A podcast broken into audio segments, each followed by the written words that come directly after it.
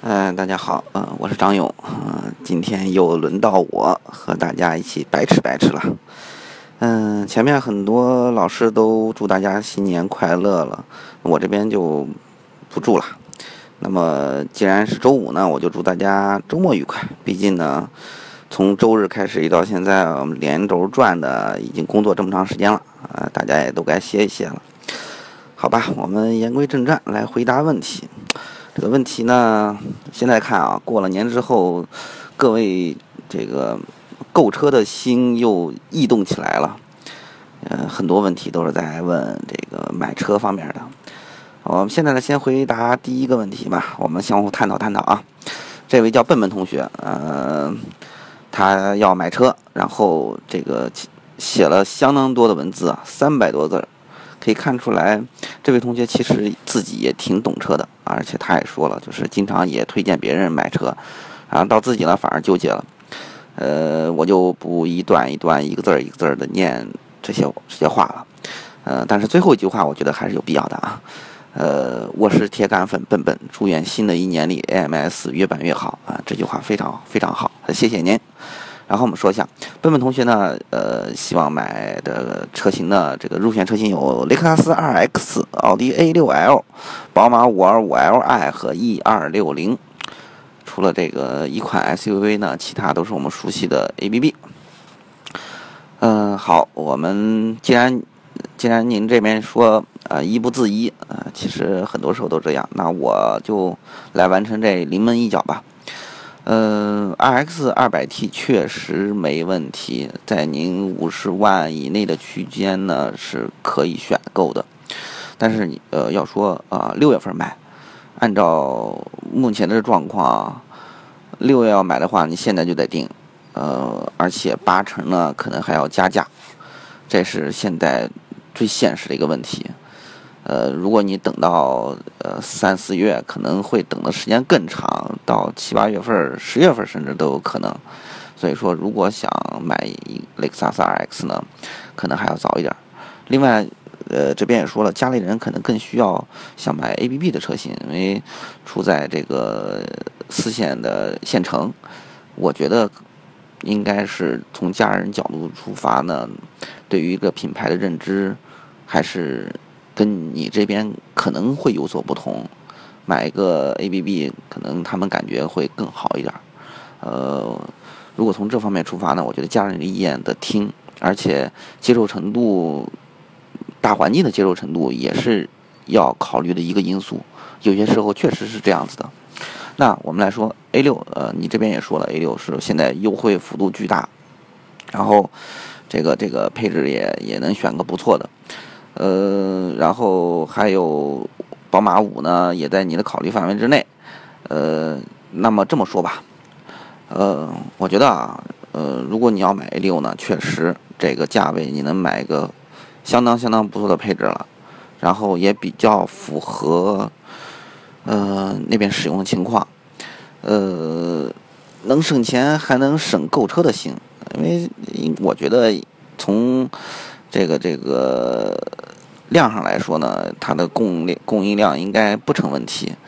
呃，还有，如果买奔驰 E E 二六零呢，我觉得你还不如放弃现在这一款。虽然它可能 E 要换代了，然后优惠幅度也不大，但还我觉得倒不如去等一等，等一等之后呢，然买新的 E 级，因为现在呃从各方面评价来说，新的 E 级确实是值得等待的。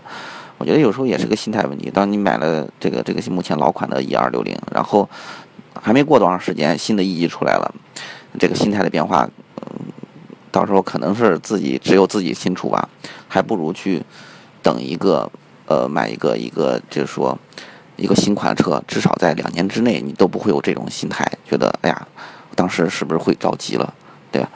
所以说，另外。从从最终啊，最终我的我的观点就是，要么你就现在来来买奥迪 A 六，更便宜一些，然后配置更好一点，然后从那个使用上也没什么问题。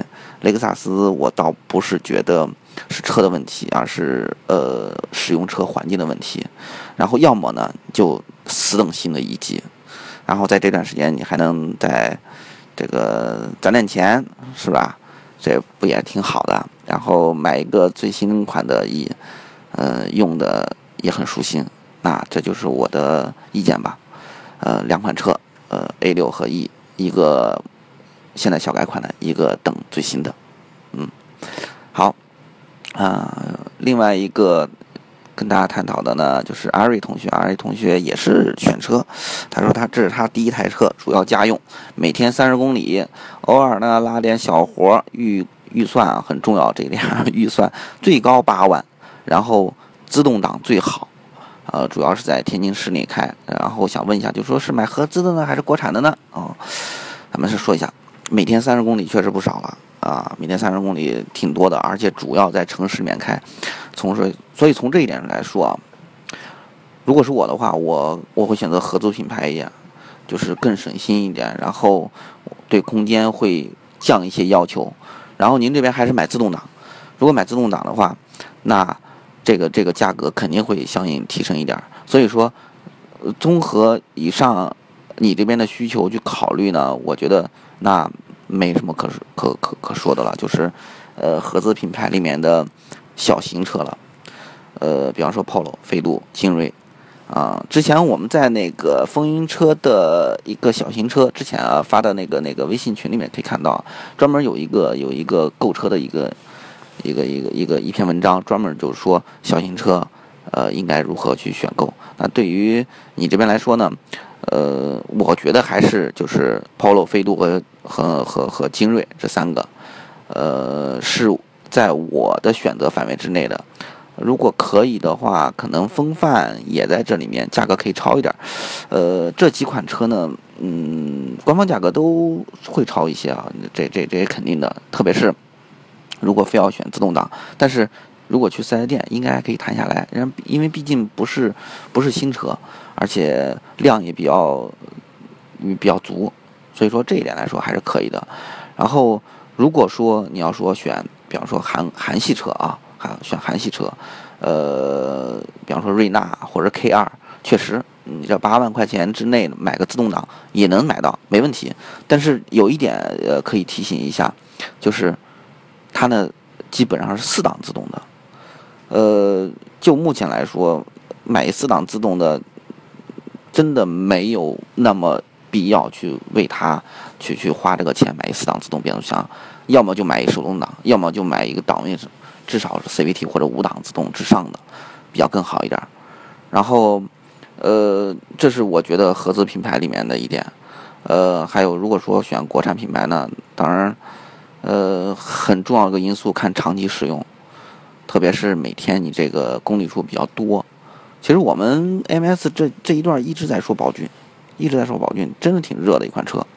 我觉得，呃，你可以关注一下这个。如果说非要买国产品牌的，可以关注一下这车。呃，还有呢，呃，刚好 AMS 呃这一段时间也在长期测试这款车。呃，给你介绍一下，就长期测试，就是呃是一个长期使用过程中这个车到底会怎么样。这和我们之前的那个驾驶和测试那种短期的、短暂的体验有很大的不同。这个，嗯，对于大家大家购车也是一个非常重要的一个指导，是有一个很好的指导性。呃，你可以关注一下，就是 MS 在长期测试这个宝骏这个这个过程中呢，都有一些什么问题，我们也会呃在杂志上，在各个平台上给大家呃报告的。好吧，那总归总归，我说一下我的观点吧。呃，预算八万，自动挡，城市使用，我基本上是会选择合资。